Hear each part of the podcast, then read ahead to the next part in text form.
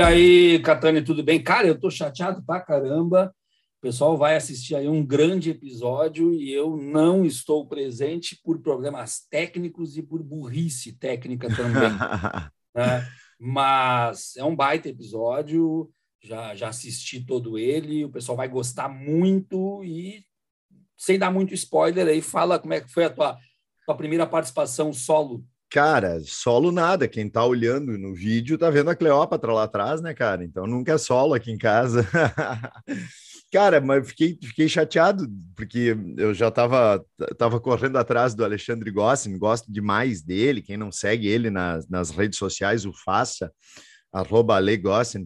Ele é um pensador múltiplo, ele é um pensador completo, ele é extremamente didático, um brasileiro que está fazendo doutorado na Universidade de Coimbra e que tem uma capacidade de interpretação do mundo que é diferenciada, uh, autor de Muros e Cidadelas, autor de Chapados de Cloroquina, Fascismo Pandêmico, enfim, uma série de belíssimas obras que fazem parte agora de uma nova interpretação, uma, uma nova intelectualidade que certamente a galera vai gostar e gostar muito. E espero que, que sigam ele, espero que gostem da entrevista, mesmo que tu não tenhas participado, que evidentemente tira bastante o brilho do episódio. Tira o nosso formato, mas se tu fosse muito bem, o pessoal vai gostar.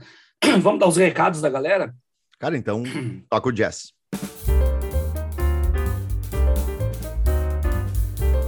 Você pode acompanhar os episódios do Batecast nas principais plataformas de podcast e também no canal do YouTube prof.viaro. Para ficar por dentro das notícias e dos nossos episódios, você pode também acompanhar as nossas redes sociais que estão no descritivo do nosso canal no Spotify Pode também acessar batecast.com.br e ali dentro do site ter um pouco mais de informações sobre os dois apresentadores, sobre o histórico do programa e também encontrar o botão apoie da nossa campanha de apoio para a melhoria dos nossos produtos, nossas qualidades de áudio e vídeo e também frequência dos nossos canais.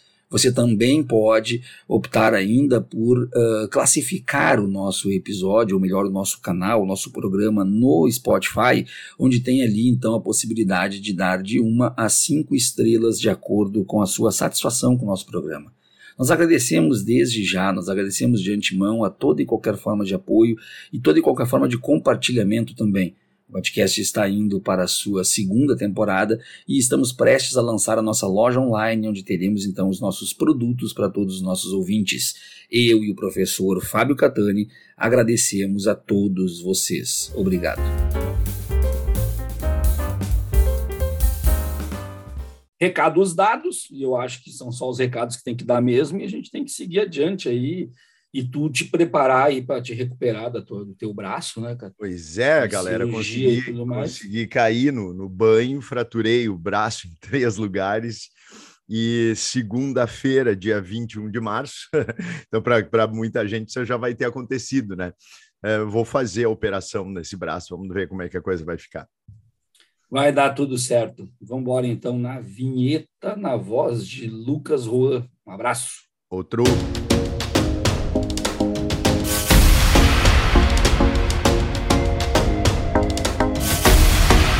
Batecast, o seu canal de cultura e sociedade. Apresentação: Adriano Viaro e Fábio Catani. Bom, então, galera, estamos aqui com Alexandre Gossin, um brasileiro que todos têm que conhecer, urgem em conhecer. Aqui hoje ter só eu, Fábio Catani, meu colega Adriano Viaro teve problemas técnicos, parece o Inter com problema de técnicos e ele hoje não pôde estar aqui. Então eu vou fazer essa entrevista que muito me honra com Alexandre Gossen, pesquisador, escritor, tive que anotar, né? Mestre em Direito Ambiental, advogado e aquilo que até eu estava falando num bate-papo informal com ele, que para mim é a definição perfeita de tudo que eu já li uh, e já ouvi dele. Doutorando em estudos contemporâneos em Coimbra. E por que, que eu, eu, eu vejo isso assim como a melhor definição de Alexandre Gossin? Porque ele é múltiplo. Ele consegue ter uma versatilidade de fala que poucas vezes eu vi num escritor. E com um fundamento teórico que envolve as mais diversas áreas e que permite uma multiplicidade de conhecimentos com todo aquele tipo de arcabouço que serve tanto para aquele que se insere pela primeira vez em uma leitura quanto para aquele que já está habituado com essa leitura e que consegue aprimorar ainda mais os seus conhecimentos nas diversas áreas. Então, depois desse início, eu quero que, antes de mais nada, seja bem-vindo, Alexandre Gossin. Uma honra estar contigo aqui no Batcast. Fala um pouquinho de ti, de onde é que tu vieste, como é que tu foste parar em Coimbra e depois vamos falando de todas as obras que tu já produziste. Boa noite, Fábio. Boa noite ao Viaro, que não, não pôde comparecer, mas vai ser uma honra depois conversar com ele. Boa noite a, a, ao público do Batcash. A honra é minha. É, eu, tenho o maior prazer de, de participar de é, podcasts, especialmente com é, o pessoal da área da educação como vocês, né? É, bem, é, eu, eu comecei a escrever Uh, acho que vai ser interessante porque eu nunca te falei isso e quase ninguém sabe, não é uma coisa que eu fico divulgando muito publicamente nas redes sociais. Mas eu comecei a escrever ainda adolescente, influenciado pela minha avó, é uma descendente de italiano também, como você, e ela me deu a coleção Tempo e o Vento do Érico Veríssimo. Então foi minha primeira experiência literária é, digamos assim, de literatura madura, de adultos mesmo, né? Fora aquelas coleções de crianças, etc. Eu devia ter uns 14 ou 15 anos. E eu fiquei apaixonado por aquela saga familiar, né? E pelo poder de uma, de uma ficção muito real. Foi a, a minha primeira experiência literária.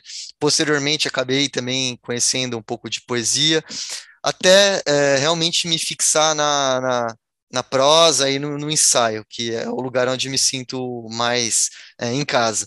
É, depois, por N motivos, inclusive por uma tragédia familiar envolvendo a, a minha avó, que acabou é, atentando contra a, a, própria vida dela, eu me afastei bastante do, do, do, meio literário, continuei lendo, continuei escrevendo, mas não acalentei a ideia de publicar. É, passado muitos anos, eu reencontrei durante é, a, a, vida acadêmica uma amiga, minha amiga de infância, e ela tinha um envelope com, com vários desses meus escritos antigos, bem amarelados, né? E ela me devolveu, eu levei para casa, é, minha esposa abriu, começou a ler, gostou, e começou a pegar no meu pé, né? Você tem que publicar, você tem que publicar. É, associado a isso, eu tive também um professor que foi muito importante, que vocês professores sempre aí, uhum. que eu fui tive a oportunidade de ser assistente dele é, na, na universidade, na graduação, em, dando aula de direito constitucional com ele. Ele pensou alguns dos meus artigos que estavam sendo publicados em revistas acadêmicas e me falou, Alexandre, é, isso merece ir além, precisa ir para um público maior, a revista acadêmica é muito restrito, é, você pode fazer essa ponte entre a academia e, e o público mais amplo. É, e aí eu tive coragem de publicar o meu primeiro livro só em 2019, né, após é, ficar em paz até com esse passado que eu acabei de contar para você. Bem, é, como eu vim parar é, em Coimbra, eu vim parar em Coimbra é, após o, o, o, mestrado, eu lancei o, mais alguns livros e, e eu sentia falta, sentia falta de, de algumas fontes de pesquisa, mas eu não queria um doutorado que me limitasse dentro de amarras muito rígidas em relação às disciplinas. É, levando em conta que, se vocês forem na minha estante, vocês vão encontrar né, livros de antropologia, sociologia, filosofia, ficção. É, eu queria isso, né? Eu queria é, que eu pudesse trafegar nessas diferentes áreas. Então, acabei fazendo uma busca e encontrei esse doutorado aqui na Universidade de Coimbra, de Estudos Contemporâneos. Ele está ligado ao Centro de Estudos Sociais, que, por sua vez, tem um instituto menor, que é um Instituto de Investigação Interdisciplinar. Então, assim, para o ouvinte ter uma ideia, né, mas como será que é isso? É simples, na verdade, super simples. É, se você pegar a minha turma, nós somos em 12 alunos, cada um vem de uma área. Né? Eu tenho duas colegas que são da área da educação, são professoras, eu tenho colegas que são da área ambiental, eu tenho colegas que são designers, e, inclusive de várias partes do mundo. Se eu for olhar o corpo docente, Fábio, ele é muito variado. Eu tenho professores titulares, eu tenho professores de história, tenho jornalistas, filósofos, advogados, é, geógrafos, sociólogos, é bem, bem variado. E tenho professores convidados, né? Nós temos aulas, todas as aulas, elas são com um professor titular e com um professor convidado. Então, isso permite, por exemplo, hoje eu tive aula, né? Ah, na aula da manhã, é, nós tivemos aula com um historiador especializado no Edward Wilson, né? Aquele uhum. biólogo que é, é uma sumidade, faleceu no final do ano passado. E à tarde, nós tivemos aula com uma jornalista especialista é, em divulgação científica. Então, é, acaba sendo muito rico isso para a gente. É, é, é bem, uma bem interligação e uma complementaridade das coisas. Sim. É. Claro que todos têm sua linha de pesquisa, né, onde você empreende e envida mais esforços. É, a minha linha de pesquisa, por exemplo, é de filosofia política, é psicologia das massas e sociologia. Então, é óbvio que eu tenho mais contato com os professores dessa área, é, eu tenho mais tempo de leitura com os autores dessa área, tenho mais é, é, comunicação com outros acadêmicos, outros investigadores e outros professores dessa área. Mas isso não me impede de ter contato e, e sempre aprender com, com professores e, e profissionais de outras áreas também. Sim, e tu, uh, sabe que tu estava me falando isso e eu lembrei de um dos CDs que eu mais amo, que é um CD duplo do Pablo Milanês, e que a introdução, depois até eu vou tentar achar e te mandar. A introdução é lida pelo Gabriel Garcia Marques. Uau! É, e o Marques ele diz o seguinte, porque tem uma participação de bah, Caetano, Chico, Gal e, e o Victor Hara e diversos, a Mercedes Sosa, que eu amo de paixão, e o, o Gabriel diz que a casa do Pablo parecia uma Babel, mas onde as diversas línguas elas não apenas se comunicavam e todos se entendiam, como ela produzia, elas produziam juntas um florido poucas vezes se visto. E, e me parece que assim é, o, o, tipo de, de, conhecimento que tu estás trazendo é uma coisa que aqui no Brasil ainda há muita restrição, e sabe que aqui no Rio Grande do Sul, em especial, nós temos uma tradição muito positivista de estudo. E quando a gente traz a, a própria realidade de choque para os meninos e meninas, eu sou um professor de pré-vestibular, o choque que, por exemplo, a prova do Enem, ela traz que ela traz essa interdisciplinaridade, essa multiplicidade de conhecimentos que se complementam. E é muito difícil tu qualificar na área de humanas uma questão como, ó, oh, essa é sociologia, essa é filosofia. Não, ela é tudo. E me parece que os tempos contemporâneos, inclusive já adentrando em um dos assuntos que tu mais trazes, essa era da comunicabilidade, ela traz a necessidade de indivíduos que tenham essa capacidade múltipla, mas ao mesmo tempo traz um desafio dantesco que tu colocas maravilhosamente no Chapados de Cloroquina, que é justamente o que se fazer com o dado e não confundi-lo como uma informação. Então, toca ficha nisso, meu caro. Olha, realmente, é, nós temos discutido isso bastante no, no ambiente acadêmico. É, o que fazer se a produção de informação e de dados também é, só cresce, cresce, cresce, cresce, e ao mesmo tempo nós estamos criando numa linha de montagem em série especialistas, né? Quem, quem são o, o quem serão os leitores dessa realidade tão multifacetada e tão complicada se nós não damos mais valor aos generalistas. E aí, é, você tocou num ponto, e você conhece isso melhor do que eu, sendo um educador, é, o jovem de 13, 14 anos, ele já está pensando assim, como ele vai ganhar dinheiro, que faculdade ele vai fazer para ganhar dinheiro, né? É, aquele livro que o professor deu, aquilo vai ajudar ele no vestibular, aquilo vai ajudar ele a ganhar dinheiro, né? A ser um especialista. É, eu, eu acho que isso é um crime é, contra a humanidade que nós estamos cometendo, hum. porque é, o conhecimento ele deixa de ter valor em si mesmo, deixa de ter valor finalístico e ele passa a ter um valor só instrumental, ou seja, conhecimento que vale é o conhecimento que vai me permitir ser, entre aspas, alguém de sucesso.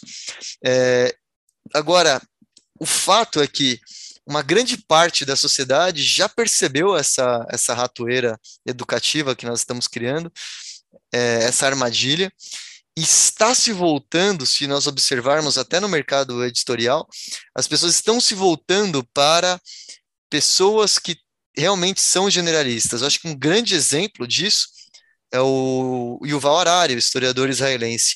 O maior mérito do Harari, em que pese a formação dele em Oxford, seja de um historiador especialista em Idade Média, é, o grande mérito dele é ele conseguir ter uma leitura geral da, da do todo, né? E ele não se confunde, é, não toma parte pelo todo nem o todo pela parte. É, e é interessante porque ele se torna quem ele é. Não sei se o, o ouvinte conhece, é o autor do Homo Sapiens. Ele se torna quem ele é por acidente. Ele estava em Oxford, era um professor de idade média, quando no, é muito comum nas universidades da Europa é, termos cursos de verão, né? É, muitas vezes os estudantes vão, continuam indo na universidade nas férias de verão, que aqui é uma coisa sagrada, por conta de algum curso, algo rápido.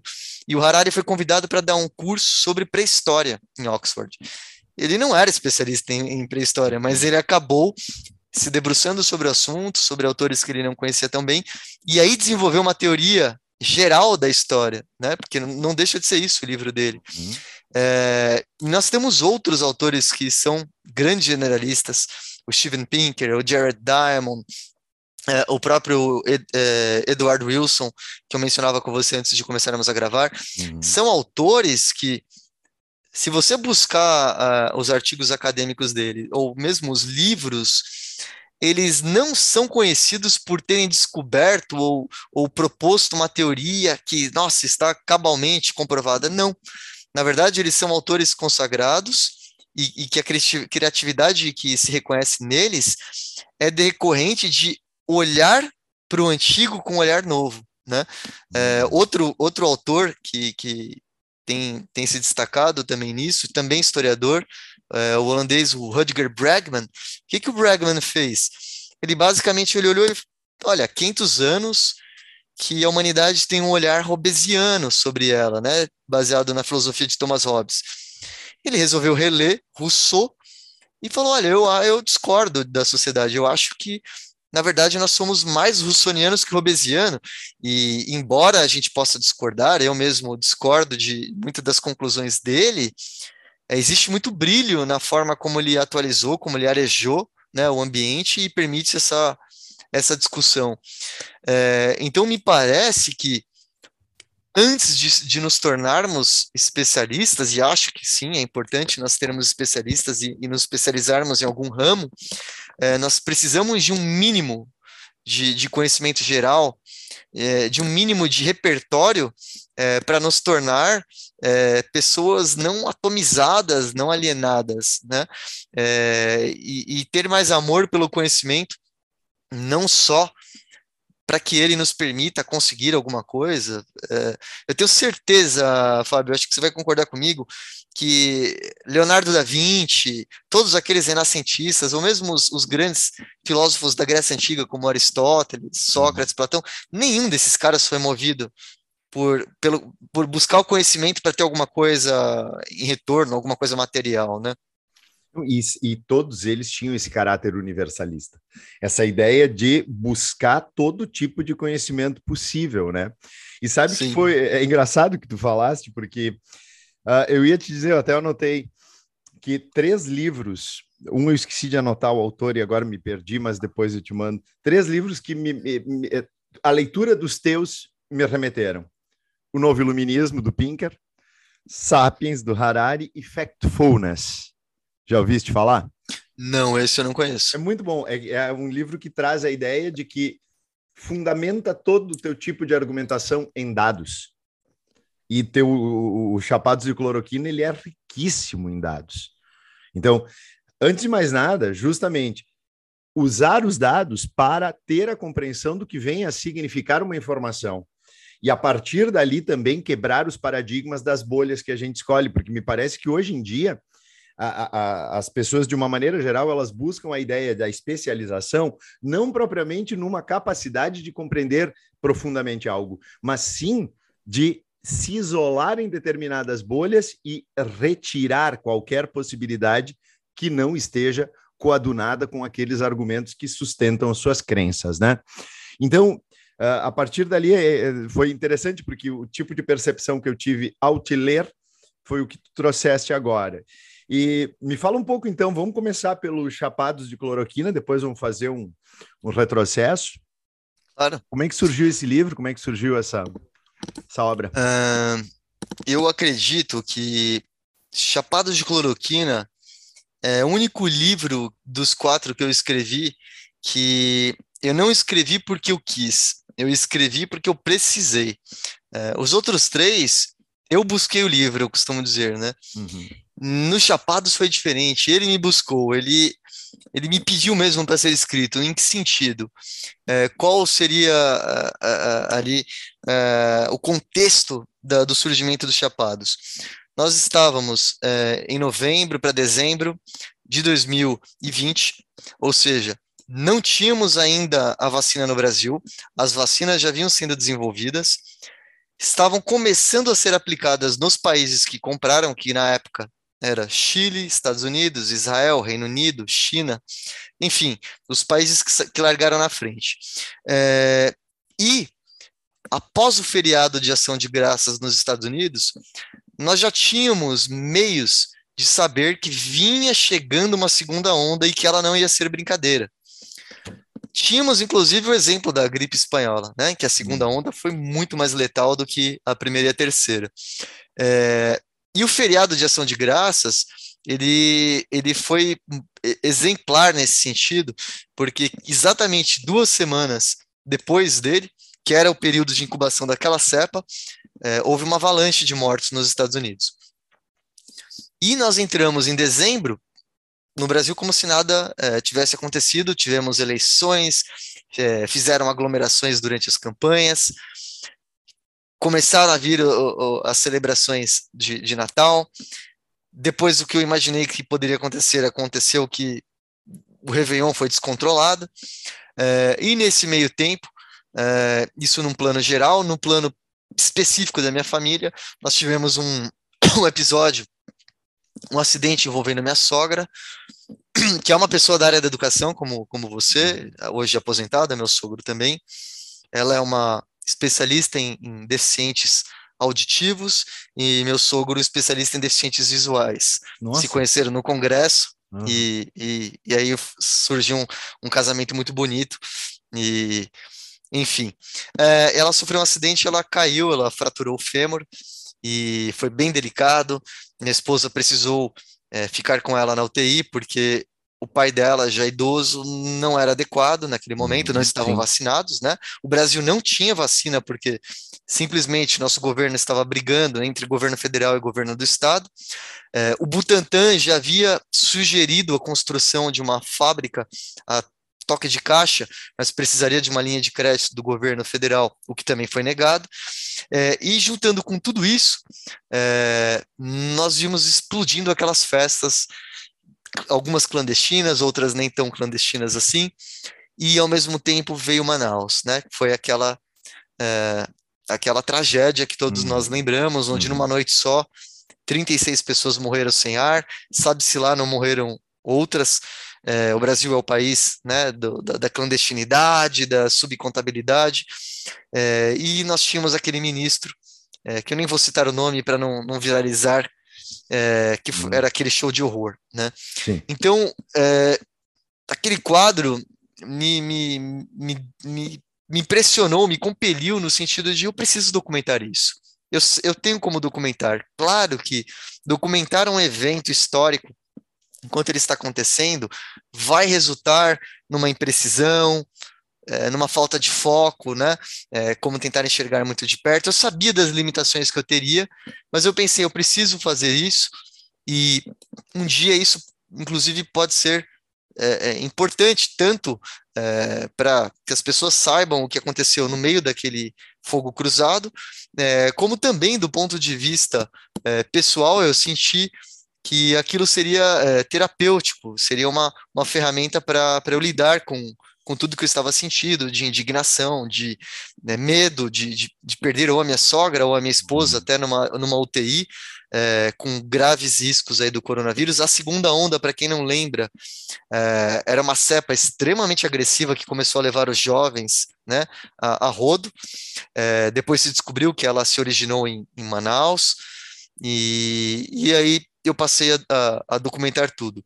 Eu escrevi esse livro em mais ou menos seis meses, né? Nossa. Ele é um ele é uma pequena, é, eu comecei em dezembro, terminei ele em maio. Ele é uma pequena uma pequena tese de doutorado feita a, a jato.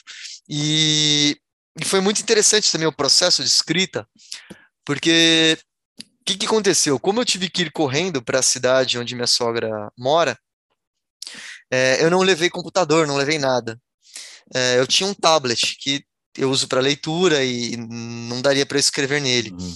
E foi um momento, e aí eu volto o que a gente conversava sobre o meu passado de adolescente lendo O Tempo e o Vento. Uhum. Naquela época, eu escrevia só no caderno, né? É, e o Chapado de Cloroquina ele foi escrito num caderno. Nossa. Foi muito interessante, foi mu muito interessante porque é, naquela época dos Chapados eu estava lendo é, um, o último livro do Miguel Nicoleles, é, que ele fala sobre, sobre os estudos do cérebro, e em um dado momento ele menciona como é importante que o ser humano utilize as ferramentas tecnológicas, mas não abra mão do tato, do contato tópico. E ele, ele inclusive, fala sobre a escrita e o desenho é, feito mesmo em cadernos, lousas, etc. Hum. E eu senti mesmo isso, que esse tato, esse contato, é, tornou de alguma forma ele diferente dos outros livros. Claro que deu um baita de um trabalho depois para a editora, que precisou passar tudo para uma digitadora. E eu tive que corrigir porque minha letra não é muito boa, mas, mas foi, foi interessante. Ele o livro estreou na. Só, só me dá um, um segundinho, claro, sabe? Claro, Porque me chamou a atenção porque tem mais uma coincidência. Todo o último pós que eu fiz, esse de, de Ciências Humanas na PUC, que eu concluí hoje, tá todo aqui, ó. Que interessante. Eu sempre fui de também, então, mais uma, uma coincidência aí. É interessante, né, usar o caderno. Sim, eu, eu, eu, gosto muito. Eu, eu, depois que eu, que eu passei a, a usá-lo novamente, por, por conta desse acidente, eu tenho usado bastante aqui também. E depois que eu vim para Portugal, claro que eu não pude trazer todos os meus livros, então alguma ferramenta eletrônica eu preciso, o tablet, né, com os e-books, etc. Mas eu tenho meu caderno, né, eu levo ali nas aulas e, e eu acho muito interessante.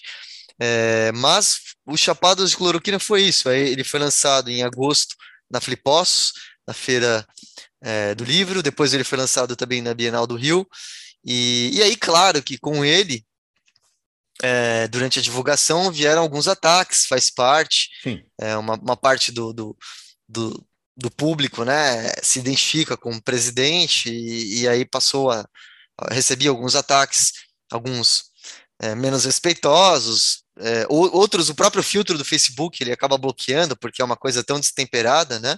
Uhum. Mas é, foi, foi, de qualquer forma, foi interessante. E, ele, é ele acabou sendo um marcador para mim também. Eu acredito que o marcador no sentido é, de perceber que, embora eu tenha sofrido ataques, é, eu recebi muito mais apoio do que ataques, né? Eu senti um Brasilzão, é, ou brasileiros até fora do país, que realmente diziam, nossa, é isso, é, é isso que está acontecendo, o que você está falando é assim que eu enxergo também. Não, e o teu livro não é panfletário, ele não é nada panfletário, então é, me parece que ele simplesmente toca exatamente na coisa assim dos dados. Agora, qualquer pensador está aí para escrever o que as pessoas muitas vezes não querem ler nem ouvir.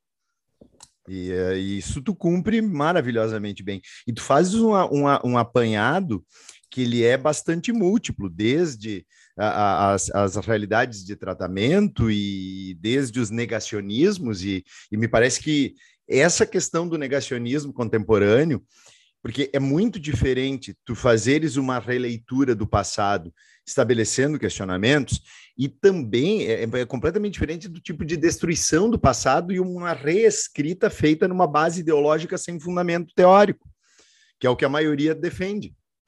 Então, o, o teu livro ele traz fundamentalmente questionamentos, e a partir de dados que as, as, próprias pessoas busquem suas respostas. E ele, ele também me parece que ele se aproxima bastante do, do teu fascismo pandêmico, que foi o primeiro dos, dos teus livros que eu li. Porque há, há, muitos traços né, nestes que foram os governantes de um neopopulismo com tendências fascistas, tanto de esquerda quanto de direita. Se a gente pegar o, o comportamento do, do, do, nosso presidente Jair Bolsonaro, foi muito parecido com o comportamento do Nicolás Maduro. Muito. Com o Obrador no México também, muito uhum. parecido, o Obrador. negacionismo parecidíssimo. E eu concordo, concordo convosco. Não, sem dúvida, o, o, o Chapados é, um, é, uma, é um prolongamento do fascismo pandêmico, porque é, refletindo uma pandemia, mas momentos diferentes. No primeiro momento do, do momento do fascismo pandêmico, que eu escrevi o Fascismo Pandêmico é um ensaio curto, eu escrevi ele em cinco dias. É, eu escrevi, é, eu é escrevi ele a pedido. pra caramba, nossa. eu escrevi ele a pedido da editora. Eu havia lançado o Cidadelas e Muros e, ao contrário do meu primeiro livro, Cidadelas e Muros, ele, ele realmente foi o livro que me apresentou para um público maior, porque até hoje nós não temos exatamente uma explicação, mas ele rapidamente ele galgou é, posições e ele ficou como o top 2 da, da Amazon na categoria dele, História da Civilização, por cinco meses. E eu não sei explicar exatamente porque as pessoas tiveram muito interesse. É, e aí veio a pandemia. E, e com a pandemia, é, o, o, a, a, ideia, né, na época, nos primeiros lockdowns, nós não podíamos sair de jeito nenhum, a ideia de consumir um livro, especialmente um livro por e-book, etc., é, se fortaleceu, né? O mercado editorial, ele, ele, ele, na verdade, ele melhorou durante a pandemia, não para as livrarias, uhum infelizmente não para as livrarias, mas para os grandes conglomerados. Então, é, me pediram, você tem alguma coisa para lançar, né? Aproveitar aqui o momento, alguma coisa sobre a pandemia. É, e, e, na verdade, eu não pretendia lançar, eu já tinha uma ideia, um estudo que eu estava fazendo, que agora estou desenvolvendo no doutorado, é, sobre por que, que a gente está vivendo esse fenômeno de é, refluxo da democracia. Por que, que nós estamos tendo um momento, né, um, um, uma antítese do que Fukuyama falou? Fukuyama previu uma coisa e a coisa está sendo muito diferente. Então já tinha alguma bibliografia separada e algumas ideias. Até que é, um dia assistindo o noticiário, eu comecei a ver né, o que todos nós vimos: manifestações em Madrid, Berlim, Estados Unidos, Brasil, pessoas pedindo né, é, é, o fim das máscaras, contra o lockdown. É, aqui no Brasil, no, aí no Brasil foi pior, porque era também, junto com isso, é um novo AI-5, fechem o Congresso, uhum. fechem o parlamento. É, e como eu vinha estudando as ideologias políticas que surgem é, do iluminismo em diante, né, é, é uma coisa que é uma coisa que a gente não costuma associar, é, as ideologias políticas contemporâneas, elas são muito recentes, elas têm não mais do que 300 anos. É, então, elas são frutos da, da Idade Moderna, do Iluminismo, é, da industrialização. No entanto, é, e a minha ideia é, era escrever um tratado sobre isso, no entanto, o fascismo ele é bem diferente da, da, das ideologias rivais, né? Do liberalismo, do uhum. socialismo, etc. Tanto ele é, é um ele animal. a destruição de todas, né? Exatamente. Ele é um animal. Eu costumo dizer que ele é um animal do, de um zoológico diferente. É, então, ao invés de, de tratá-lo como um capítulo de algo maior, é, eu achei por bem lançar um ensaio só sobre ele. É, então, nós podemos dizer que o Fascismo Pandêmico é um livro cuja, cuja mote, cuja objeto de estudo, o que estava realmente me atormentando, era o ódio, era a intolerância, da onde surge é o ódio, né? É, nós sabemos que sentimentos e emoções é, parecem, mas não são a mesma coisa, né? O sentimento é um construto é, social, individual ou coletivo mais complexo, enquanto as emoções são uma coisa mais primária, mais ou menos uma metáfora como as cores, né? Você tem as cores primárias e você tem as cores compostas. É, então eu queria ir na raiz, né? Do o que, o que realmente está causando esse ódio, esse desconforto todo, esse ressentimento, é, porque por pior que seja, por mais que nós sintamos repulsa é, eu achei que era importante nós tentarmos entender mesmo essas pessoas com esse sentimento repulsivo. Mas existe sim uma conotação. Agora, no caso dos chapados, o que realmente estava me, me causando mais estupor era o negacionismo e, e, com ele essa falta de empatia. Como que o, o sujeito pode ir para uma festa com 500, 600, mil pessoas, igual aconteceu, ou como com festas uhum num cemitério, né? Enquanto é, nossos familiares estão adoecendo, morrendo, nossos vizinhos, nossos amigos, ou mesmo que sejam estranhos, né? É, onde, em que momento que isso se perdeu, essa empatia, né? É, e isso, claro, é muito é, refrescado pela memória do estudo do Carl Jaspers, que para o ouvinte que está nos acompanhando, pessoal foi um psicanalista e um filósofo é, que estudou após o final da Segunda Guerra, teve muitos pacientes, ele estudou os alemães e, e, começou a observar um comportamento que se repetia na clínica. As pessoas, é, quando abordadas, quando inquiridas, ou quando iam relatar mesmo um fato durante a terapia, elas suprimiam os eventos históricos que envolviam o nazismo, e quando ele instigava, né, por curiosidade, é, é, como se as pessoas não tivessem vivido. Não, eu não sabia, não sabia do campo de concentração, não sabia da perseguição, não sabia da legislação, não sabia o que estavam tomando os bens dos judeus, não sabia nada. Eu, peraí. Como assim? Escuta, né? né? 6 milhões de judeus morreram. Não é possível. A gente entende que o Partido Nazista trabalhava com desinformação, que realmente não se sabia tudo, que até quando os aliados é, chegaram em Auschwitz e nos outros campos de concentração, se surpreenderam, nós não sabíamos exatamente o que estava acontecendo. Talvez não sabíamos quão profundo era o poço, mas nós sabíamos como começou. Nós não sabíamos onde tínhamos chegado, mas nós sabíamos como começou. E aí o, o, o Jaspers ele desenvolve essa teoria sobre a culpa.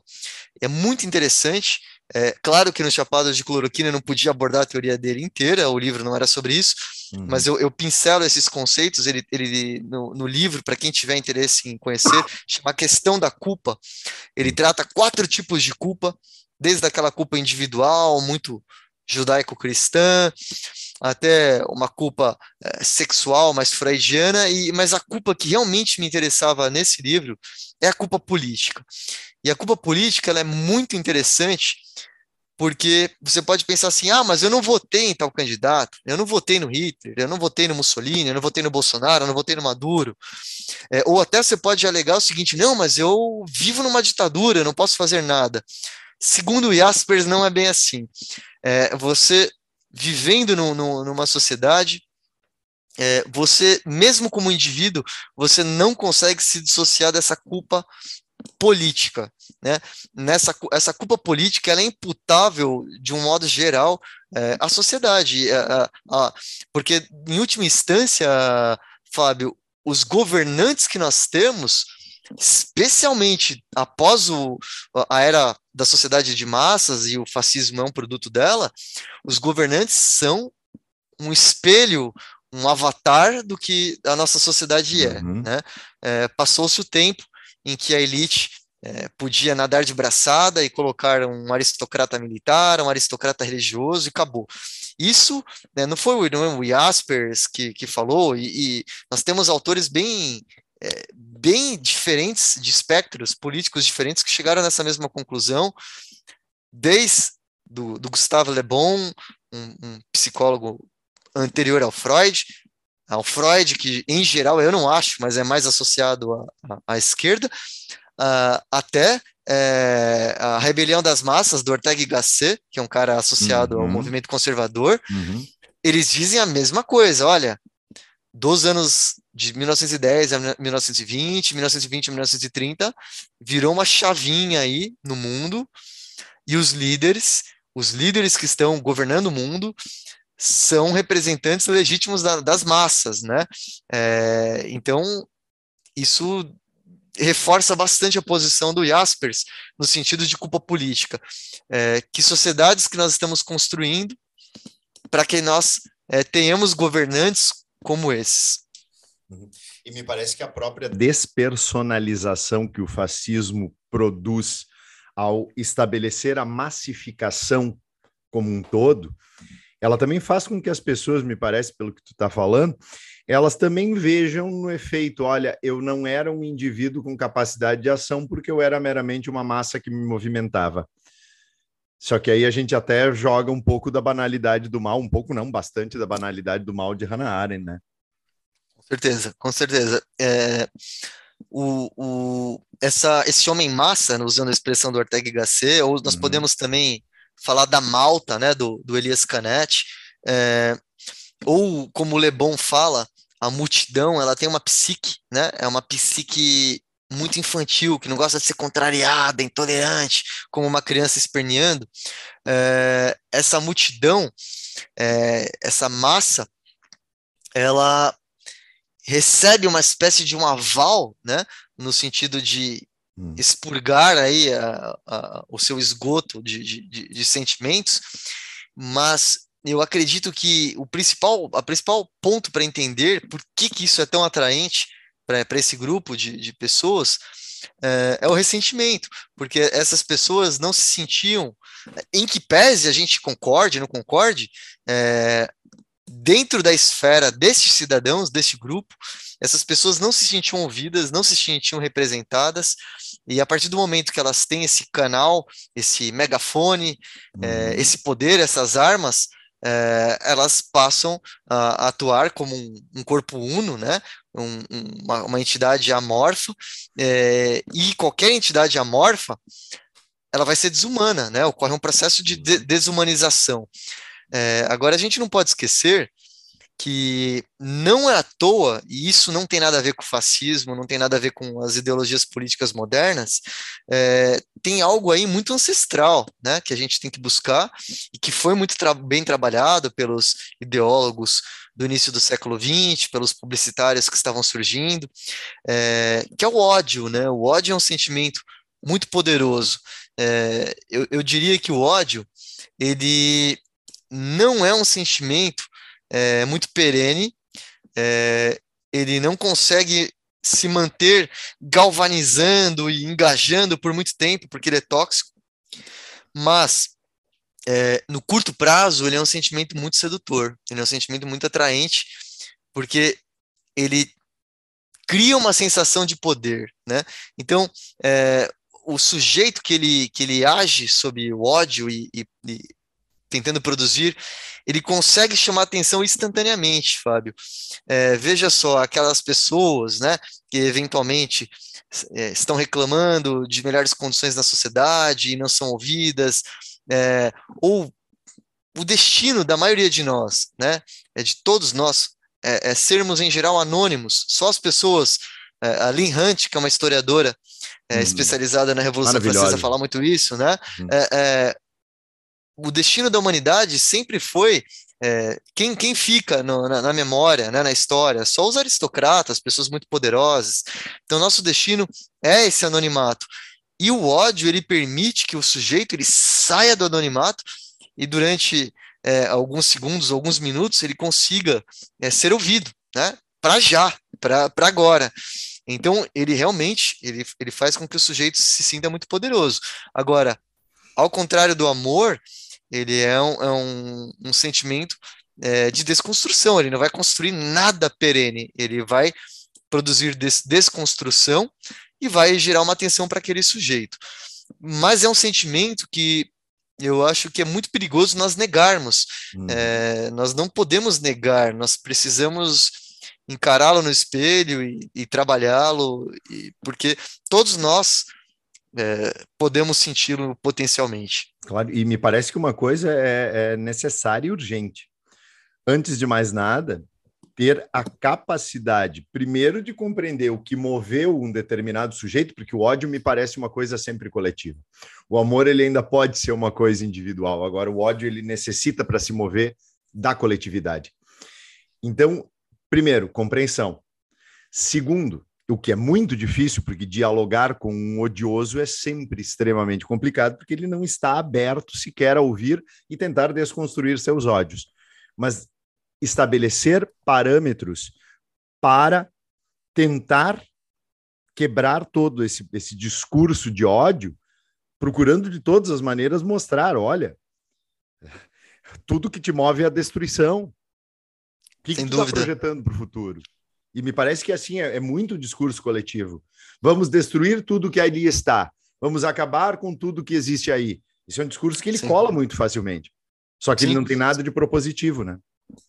Exatamente, e, e, veja como o ódio ele é perigoso e, e ele está em pauta. Né? Sem nos aprofundarmos muito, que eu sei que não é, não é o foco, não é a, a pauta de hoje, mas olha, olha que, que exemplo interessante. Eu não estou dizendo que este é o motivo real. Mas olha como o ódio ele pode ser utilizado. Nós estamos vivenciando agora a guerra, né, a invasão da, da Ucrânia pela Rússia, uhum.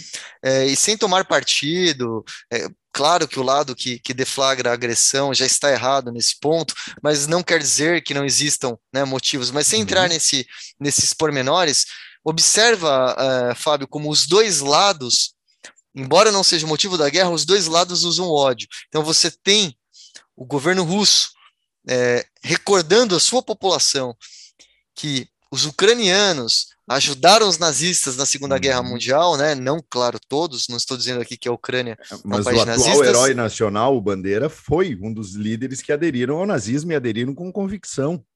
Exatamente. E do outro lado, nós temos é, os ucranianos, o governo ucraniano recordando os ucranianos de quantas seguidas vezes eles foram vítimas é, de, do imperialismo russo ao longo da, da história, né? Uhum. É, por N e repetidas vezes. É, tentando de alguma forma né, é, cultivar esse ressentimento. Por quê? Porque o ódio ele engaja, né? E não à toa os nossos algoritmos aí que, que movimentam as, as redes sociais sabem disso e são baseados e lastreados nisso. É, e, e, isso faz com que as redes sociais se tornem, de certa uhum. forma, é, esse ambiente tóxico que, que ela é. Não, e é interessante que, assim, uh, é justamente a partir desse tipo de propaganda ideológica que os próprios, os que conduzem a guerra, eles sabem que a guerra ela só vai se alimentar com ódio. E quando tu, principalmente, que és um pensador, mas eu também professor que faço a leitura, está certo que sim, o imperialismo soviético foi nocivo, assassino com a Ucrânia. E está certo, sim, o russo que diz que os ucranianos aderiram ao nazismo e que o neonazismo na Ucrânia é muito forte. Exatamente, então, exatamente. É, é, é, quando tu tentas mostrar, olha, a história não é feita como lá os persas colocavam. Existe o deus do bem, Hormuz Mazda, o deus do mal, Arimã, só que lá no Zen de Avesta do, do Zoroastro, é, me parece que a gente já conseguiu evoluir um pouco para entender que a humanidade ela não pode ser movida exclusivamente com essa dicotomia do bem contra o mal. E me parece que justamente esse é um dos caminhos interessantes para tu tentar mostrar ao odioso que ele está odiando. Porque essa concordo. é uma dificuldade, eu acredito.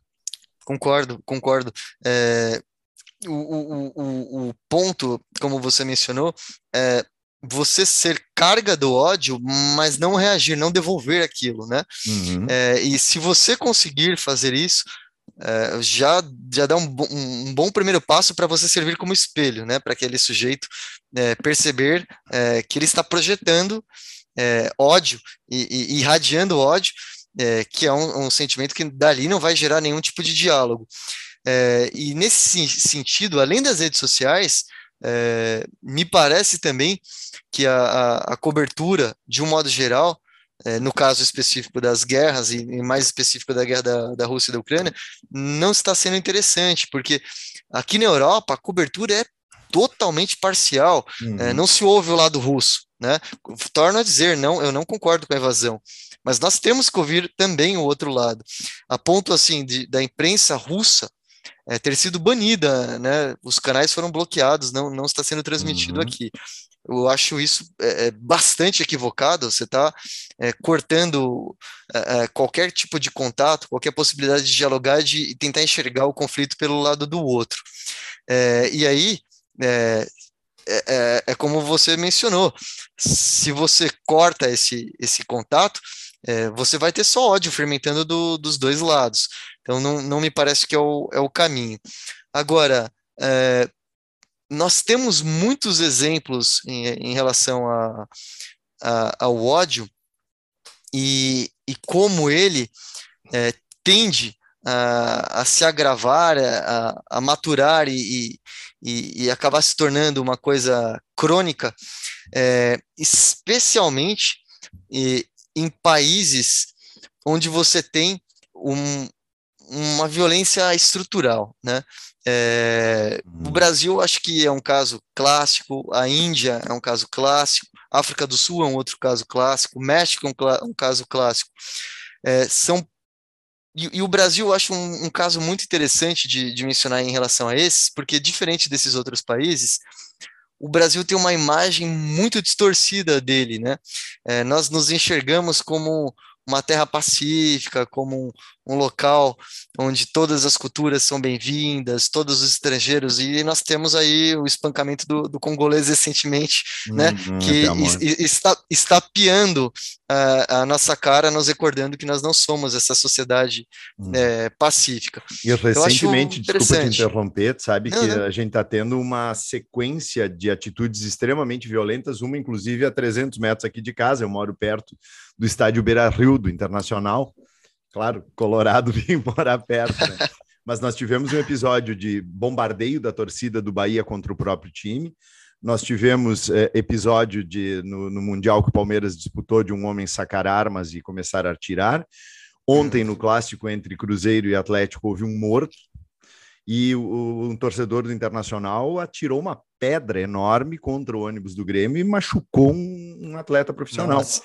É, então, essa é, a nossa violência ela é pandêmica. Aliás, é, perdão, ela é sistêmica. Desculpa, fiquei com pandêmica. Sim, ela sim, é sim, sim. E nós fazemos essas Não, negações.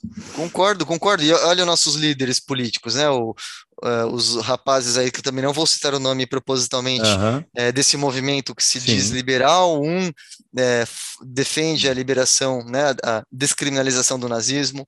O outro fa fala essas atrocidades que ele falou em relação às mulheres é, de uma fila de trem que não tomam banho há dias, não se alimentam uh, uh, corretamente há dias também, é um baita do desastre humanitário e, e o que ele lembrou uh, foi de que né, mulher é fácil porque é pobre, hum. enfim, isso é, é, é, reflexo e retroalimenta, né? É causa e consequência, é causa hum. que alimenta consequência e consequência que alimenta causa.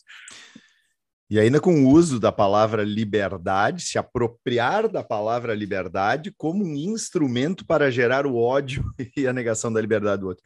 Alexandre, infelizmente, nós já nos encaminhamos para os minutos finais. Passou bastante rápido, eu estou aqui o tempo inteiro controlando. Uh, gostaria que tu deixasse algumas considerações finais e uma coisa, eu acho que o Chapados de Cloroquina ele necessita de novos capítulos porque ele ainda vai levar um bom tempo para ser para ser concluído, né? Engraçado você ter falado isso. Muita, muita gente, quando, quando eu lancei, a, a reação das pessoas era a seguinte: Alexandre, foi muito importante eu ter lido, porque nessa era de aceleramento do processo histórico que nós vivemos, é, eu, eu tinha esquecido de muitas coisas que você mencionou. E isso foi um dos motivos de eu também ter escrito o livro, até para eu lembrar da pandemia. E, e as pessoas que leram um pouco depois, como é o seu caso, onde tantos fatos, a CPI, quando eu publiquei o livro, ela não tinha terminado. As pessoas dizem, Alexandre, mas você tem que escrever o volume 2. Uhum. não sei, é, é, no momento não, não, não pretendo. Talvez, quem sabe, quando acabar a pandemia, né? Até porque, é, Fábio, eu estou num processo é, de mais generalização. É, o fascismo pandêmico é sobre os primeiros meses da pandemia, uhum. de um modo geral, no Brasil. Uh, o chapado de cloroquina é sobre um período maior da pandemia, ainda no Brasil.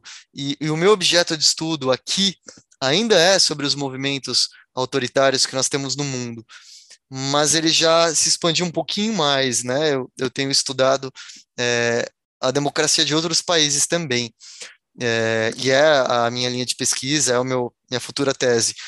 Então eu não sei, é, quando eu terminar o doutorado, eu vou precisar de uma folga, eu, uhum. claro que eu, eu devo publicar alguma coisa, mas eu ainda não sei é, talvez o Brasil seja uma parte disso, mas não seja o único protagonista, né? É, mas vamos, vamos, vamos, vamos aguardar os próximos capítulos, quem sabe uhum. vem um, um, um, outro chapado de cloroquina. E né? tomara que a parte 2 tu já coloque. Como conseguimos vencer o discurso do ódio? aí, ah, seria muito bom. É uma... E espero que não seja um elemento utópico, né? Ah, seria muito bom, seria muito bom. É, e eu, eu, diria que nós, se nós conseguíssemos uh, canalizar o ódio, né?